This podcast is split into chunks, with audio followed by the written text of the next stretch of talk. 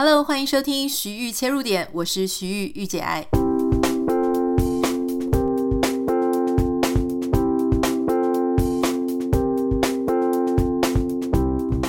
Hello，欢迎你收听今天的节目。上个礼拜我们曾经讲说，我们要分享说有一个主题叫做“我要如何让别人愿意听我说话”。结果因为前面讲那个语言学习讲得太开心了，所以我们就把真正该讲的主题呢就没有讲到。所以这一集呢，我们一定要来好好的谈一下，说我们要如何让别人愿意听我们说话啊。那我提到说，上一次这个主题其实是我在我的 Toastmaster 这个平常在呃做专业英文演讲的训练的时候呢，我们听到一个讲者他是这样子说的。那我觉得呃这个部分之所以让人家啊、感觉到印象非常深刻。然后我想要跟大家分享的原因，是因为在现在这个状态，或者现在这个时代，哈，我不太知道说你有没有感觉，我们每天呢都一直很希望能够表达我们自己，让别人知道；别人呢也一直不断的想要表达他自己，让我们知道。所以整个不管是啊、呃，特别是网络生活、网络平台上面，大家就七嘴八舌的不断的在发表言论啊，贴文的人在发表言论，贴影片的人在发表言论，贴照片的也是啊。那下面回应的、按赞的，常常我自己做这一行，我都会觉得说，诶，很多人都是标题党，或是很多人其实内文都没有看清楚，他就急着要发言，急着要 comment，急着要问问题哈。你知道，有时候虽然。他的留言是问题的形式，可是那个问题呢，常常会显露出他根本没有读你的内容。当没有读你的内容，又急着要问问题的时候，其实反过来讲，他就是很想要说话，很想要表达自己，只是那个表达他是用问号的形式在呈现哈。所以，其实我最近前一阵子有在看一本书，不过我才刚看到开头，所以还不太能够跟大家分享。那本书呢，英文书名叫做《你其实没有真的在听》啊，就是说我们现在很多时候，你会觉得，诶，对方在我坐在我前面，我在跟他讲话，好像他有在听我说话，可是他的心思呢，却没有在我身上啊，或者我的心思没有在那个说话的人身上，常常是这样。你上课的时候啊。你坐在别人的对面，可是你在划手机啊，或者说你在一个讲堂上面，在一个讲座上面，甚至是你现在正在听 podcast，你真的有百分之一百在听吗？还是你心里其实还在想其他的事情，或是你正在做其他的呃行动行为，所以你的听其实没有百分之百听进去，这是有可能的。在听变得那么困难的时候，我要如何说话说得让别人愿意听？这其实是需要一些策略，而且需要一些技巧的。好，那那一天这个主讲者呢，他就有提到这样说，我我觉得这很有意思，所以我们赶快把这五个策略跟大家分享。第一个策略呢，我们要常常训练我们自己去附和别人讲话。我讲的是附和是，是呃口语上的一种沟通方式。比方说，呃，假设我先生说：“诶，我觉得这件事情还蛮值得探讨的。”那这个时候呢，我学习用一种开头方式说：“对啊，而且我也觉得是这个样子。”好，就是 “yes and”，就是说你先认同对方，先肯定对方，然后呢，也发表一个你觉得他的看法为什么有道理的这样的言论。这个不是要你变成一个应声虫或是一个跟屁虫哈，其实这个 yes and 你其实可以常常训练哦。就是虽然是 yes and，但是中文就是说，哎，对呀，而且我也觉得啊，而且怎么样？就是你先肯定对方，而且跟他产生共鸣。为什么这一件这个学习会非常的困难？你其实可以练练看哈。假设你今天身边有人，不管是你的家人、你的伴侣，或是你的同事，你。有时候可以自己训练，或是你们玩那种，哎，他必须要这样子开头说，哎，对，我觉得呃这件事情很值得探讨，因为怎么样怎么样，然后你就接着他说，哎，对，我也觉得怎么样怎么样，然后他再继续说，对，我觉得怎么样。其实这样子一来一往的去接别人的话，肯定对方别人的话，没有你想象中的容易。为什么？他蛮耗费你的精神的，因为你必须要听懂对方在说什么，然后呢，去试着同理他所讲的事情，然后去跟你的生活经验去串接起来，找到那个相关性。好，就是说，你在听对方说话的时候，最难的事情是什么？小时候小朋友，我们常常会老师说好照样造句。为什么照样造句那么难呢？就是你必须要先知道那个原句它的技巧在哪里。它是呃运用同样的字吗？还是它是用同样的句型呢？好，还是说诶，它有一个什么样的技巧？这个语法在里面。那当你要去肯定跟啊，找到跟它的相关性的时候，你不只要听，而且你要听懂。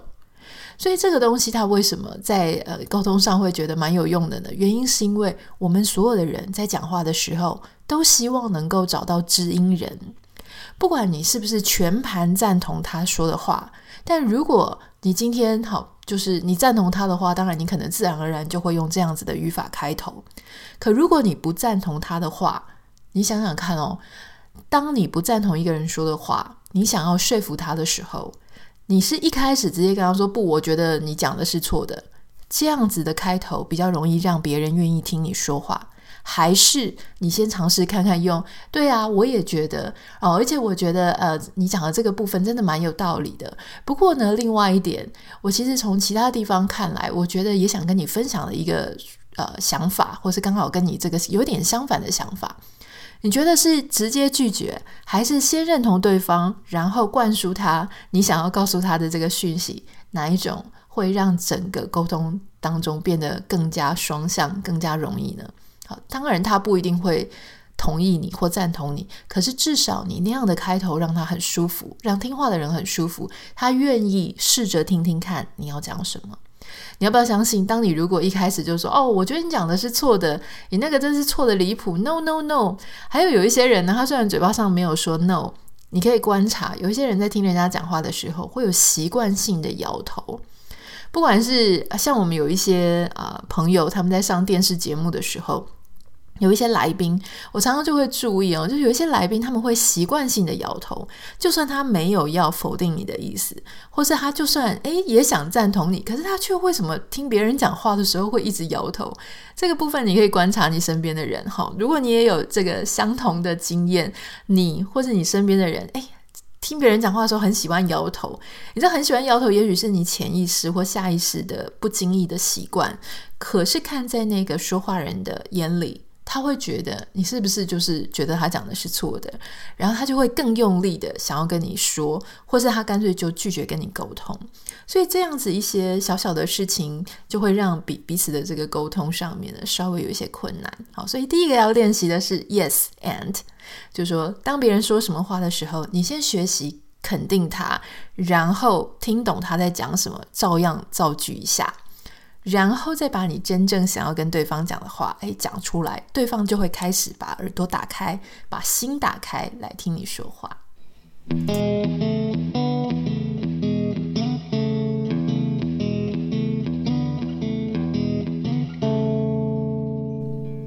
第二点呢，是你要 be present，就是说你要感觉你是在当下。就有些人呢，他其实就一副。好像在划手机啊，或是就是会被。比方说他在跟你讲话，可是他却会被你后面的东西吸引，或是常常眼睛也不在你身上啊，或者说他其实好像还有一百件事情正在忙，没有让你觉得他正在投入其中。其实很多太太啊，就是或是先生在抱怨另外一半的时候，就是他们常常觉得我在讲话，你到底有没有在听啊？这一句话你一定常常听到，甚至有可能是你妈，你小时候你妈可能会这样子讲：我在讲话，你到底有没有在听？为什么会让？对方这样觉得呢，就是因为他觉得你没有在当下，没有在当场。你可能眼神，你可能行为，你整个心思，或是你的回应的方式，都感觉你好像不在这个其中。而且，当你在这个其中的时候，通常你会有什么样的回应呢？好，如果你要展现你有在当下，就是他有讲，你有答。或是你有在思考，好，或者说你会同意，或者你会反对，就是你必须要跟对方有个互动，而不是说哦，好像一面墙，这个东西丢过去之后呢，墙居然把东西吸走了，完全没有办法弹回来。这个东西呢，其实在这种现象，其实在两个人在谈感情的时候，尤其是老夫老妻的时候，非常容易出现。一开始谈恋爱的时候啊，你侬我侬，我一句你一句，或是女生终于找到一个树洞，觉得男生很安静，非常好。就是我就讲一直讲我要讲的，可是结果后来，哎，两个人开始越来越熟悉，像老夫老妻之后呢，开始这些原本的优点都变成缺点。我讲什么，为什么你永远都没有回应？我都不知道你到底有什么感觉。我也很想要知道你对这件事情有什么样的意见啊。好，所以这个看起来有在当下，看起来有跟对方处在同一个时空环境，针对同一件事情感到同样的感受，或是做一个。当下立即的讨论这件事情很重要。好，第三件事情呢，当然就是也很重要，就是你一定要聆听。我个人认为这个这个环节比刚刚那个在当下更重要。可是其实这两个也是密不可分的。就说你要听。好，很多人呢非常都急着要去讲，你又不是在主持 podcast 节目，你干嘛一直一直讲，对不对？最厉害的业务员，最厉害的销售员，他有什么样的能力？不是表达能力，不是说服能力，好，也不是什么领导能力。你要说什么一个什么业务员啊，然后这个百万的、千万的业务员，很会销售东西的，他最厉害的能力是聆听。为什么最厉害的能力会是聆听呢？因为你每一个消费者、每一个客户、每一个潜在的买家、愿意掏钱的人，好，或是说他要你要去说服的人。百百种，完全都不一样。每个人有每一个人在意的考量点，大家都不一样。你要怎么样知道你该怎么样对症下药呢？唯有聆听，你必须要聆听他的困扰，聆听他的使用情境，聆听他为什么觉得不是很满意，或是聆听他为什么很满意。在这个聆听的过程当中，你可以慢慢的哈，你先不要讲话，你先听他讲。你听了他讲之后呢，你就知道哦，他的个性是怎么样，他纠结的点是怎么样。如果你要攻其不备，或是说你想要希望他能够买单，或是你希望他能够听你的，你想要说服他的话，你必须要知道哪一个点是你的切入点。很多男生就说啊，为什么有一些好男生这么会追女生啊？为什么好像这个女生跟他也不是很熟，诶，立刻就可以就追上这个女生？很多这个电影都会告诉你说，哦，那些非常会追女生的男生，他根本不用说学逗唱，他只要让女生好好的讲话就 OK 了。但我觉得这是有点性别的 bias，因为其实也有很多男生，他们真的超爱讲的，特别是那种上了年纪的男生。我跟你讲，你什么都不用讲，你就听他讲，哇，你听完他讲一场。或是常常听他讲，他就真的是越讲越来劲儿，越讲越有自信哈，就要越讲越觉得你懂他。其实你什么都没讲，所以这个是蛮有趣的。我觉得聆听啊，它是一种能力啊，哈，所以我们大家都可以去训练一下，我们能不能够好好聆听别人说话。当我好好聆听别人说话的时候，我才更知道我要怎么样去跟对方沟通。第四点呢，是让你的。不管是伙伴，或是你的同事，或是你的伴侣，在你的话语当中，感觉他是很棒的。这是什么意思呢？你知道很多，特别是我们常常很习惯的，就特别是华人啊、台湾人啊，哈，就是我们小时候，你有没有常听到，就是人家会去亏别人，特别是这种爸爸会去亏妈妈，或是那种阿伯会去亏阿姆嘛，就是就是那种。呃，会讲说啊，有胖死了，就是只有我要娶你，不然谁要娶你？哈，这种在我们华人成长的过程当中，真的常常听到。你知道为什么会有这样子的说话的方式吗？比方说，常常也有家长会跟小孩讲说：“哈，我跟你讲，全世界都不会有人爱你了，只有你妈会这样爱你。”为什么要？这样子用这种语法、这种句型、这种沟通方式来说话呢？其实他是想要展现他对你的爱是非常深的，是非常广的。可是你也知道，这样子的话呢，就是说，如果大家很多人都会说：“哎呀，我也知道他讲的话没有恶意，而且是好意哦，所以彼此也是开开心心的。”可是你如果不是那么熟悉这样子。话语背后的那样的潜意识，或我们就是从外面开始听，其实你会觉得有些人在意的话，他会很在意哦，他会觉得你为什么讲话要这样？如果他这辈子就是遇到你，哦，他没有办法选择，那也许也就算了。可是今天如果有另外一个人，他会用直球。正面的去称赞说：“哎，你好棒，好，你真的是很很不错，所以我觉得你真的太好了，说我好好喜欢你，你这个非常的吸引我。这些他用正向的、正面的称赞去啊、取代那种就是靠靠 say say 亏你讲你的缺点，然后一副就说，哎呀，你要是不是我娶你，谁要娶你？这样子的话，哈，如果你有两个比较的话，一般人都会喜欢那个正面，直接直球称赞别人的，因为为什么？听起来很舒服嘛。你没有要贬低我，你不会去讲一些我很在意的事情，故意要伤害我来显示你爱我，这实在太变态了，哈。就是你为什么要去伤害别人，然后来证明你爱他呢？这不是很自私的吗？就是你要证明你爱我，你就讲你爱我就好了。你干嘛讲一大堆我的缺点、我的坏话？好，让我觉得我我很不配。但是你愿意爱我，所以是你怜悯我，我得到了至高无上的爱。这一种中间的落差感是不需要刻意去制造的哈。所以，如果你在你的话语当中，让你的，比方说，今天我在。对着我的同事演讲的时候，诶，我跟我同事说，诶，我觉得你们非常的棒，好，为什么你们很棒呢？我让我讲一些具体的理由。今天如果是我在跟我的伴侣说话，或者我在跟其他人说话，家里有朋友来的时候，我直接称赞我的伴侣，而不是我说，哎，我的伴侣笨死啦，就是什么都要靠我什么的。好，这听这次真的很常会听到，很常会发生。我其实以前就曾经做过一个。不是很好的示范，好，然后把我的把我们家老公气得半死。就是他的同事来我们家的时候呢，就一直称赞说：“哇，他很会打理自己呀，很有时尚感。”然后我那个时候呢，其实就会有一个。你知道台湾人被称赞的时候啊，都会很不知道该就不知所措，因为很少被称赞嘛，哈，所以你就会以那种说哪有我哪有那么好，或是说他在称赞我老公的时候，我就说啊哪有他哪有你们讲的那么好啊，就是他呃也没那么时尚啊，哈，呃，就是以这种去否定对方的称赞来回应对方的表扬。可是后来我就发现，诶，我老公对这件事情不是很开心。他就问我说：“当别人称赞我的时候，为什么你不能也跟着一起开心？”我那个时候就突然去反省我自己，说：“对呀，为什么别人在称赞我的另外一半的时候，我居然下意识的要去跟对方讲说，没有，你你讲错了，他哪有那么好？哈，也许我要讲的是谦虚，就是我我想说没有啦，没有，哪有你们讲那么好？可是当我说没有没有，哪有你们讲那么好的时候。”对于其他人来讲，诶，第一个你是否定了他的肯定，第二个是你让你身边这个被称赞的人也很不开心。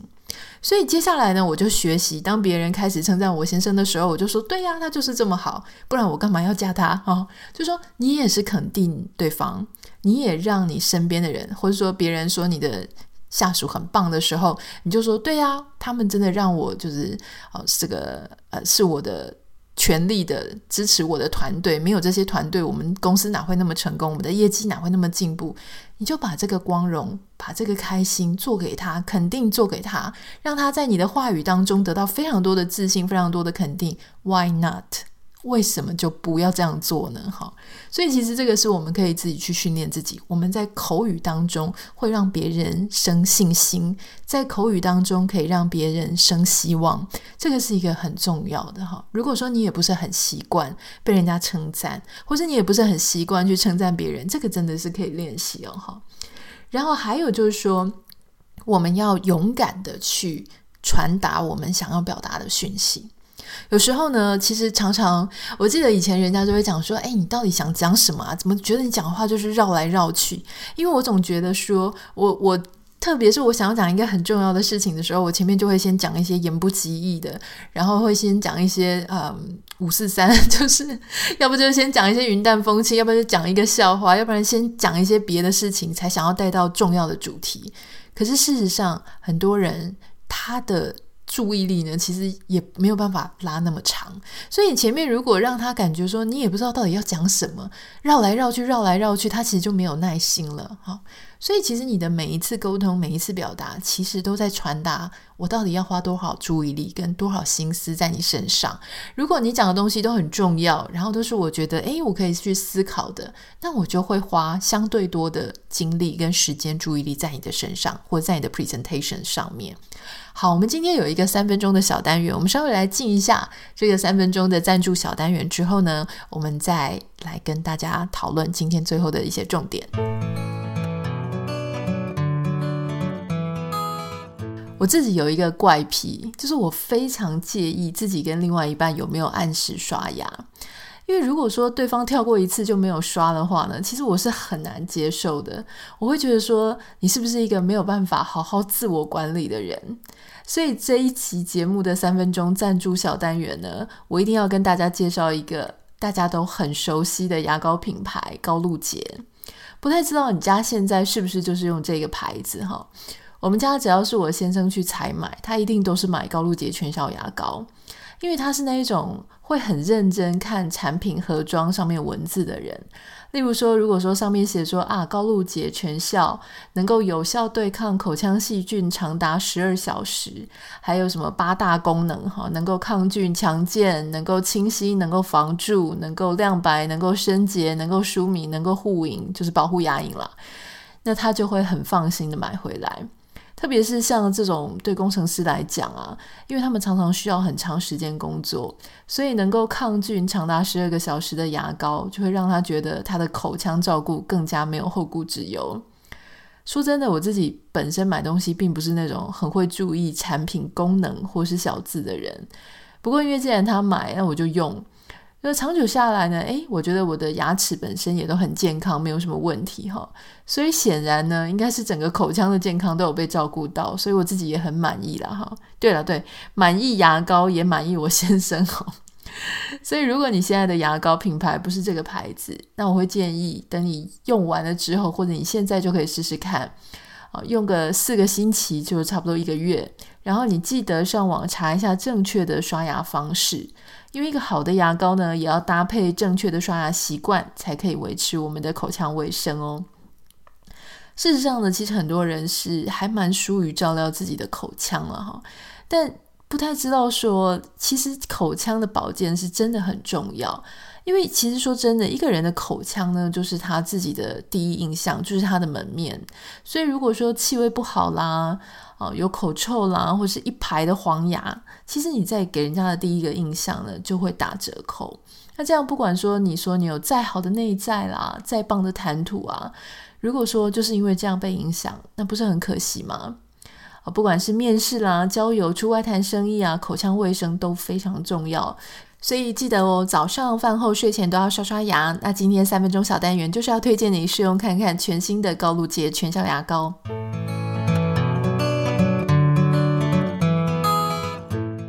好，希望你会喜欢今天我们的节目跟三分钟的小单元。那在下一次的节目当中呢，我想要跟大家分享我们最近看到非常好看的一个纪录片。这个纪录片呢，诶，它是跟生态有关系的。可是因为大家知道，小时候我们可能常常看一些什么 Discovery 啦，或是国家地理杂志、呃地理频道这一些，就是影像生态，在讲生物、植物、大自然等等的。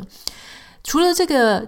呃。说书人，或是除了说这个叙事者，还有这个科学家，他讲的内容到底有不有趣之外，画面其实也很重要。而这个画面呢，因为透过这个科技日新月异的，最近科技真的是太厉害了哈，所以现在 BBC 有推出一部非常好看的 documentary。那我们下一次的节目当中会跟大家介绍这部非常非常非常好看的，在 Netflix 上面就可以看到的纪录片。你可以先猜一下，到底我。要介绍的是哪一部？好，那如果今天的呃我们的讲题啦，或是我们的主题啊，你是有共鸣的话，欢迎你可以写私讯到我的 Instagram 账号 Anita 点 Writer A N I T A 点 W R I T E R，或是也请记得帮我们在 Apple Pocket 上面留下五颗星给你的留言，或是你也可以写信给我，我都会非常开心收到你的讯息，或是你也愿意帮我们把我们的节目可以分享给哦在 Instagram 上面或者在脸书上面分享给你的好朋友们，我也会非常开心，谢谢你，我们下一期再见喽，拜拜。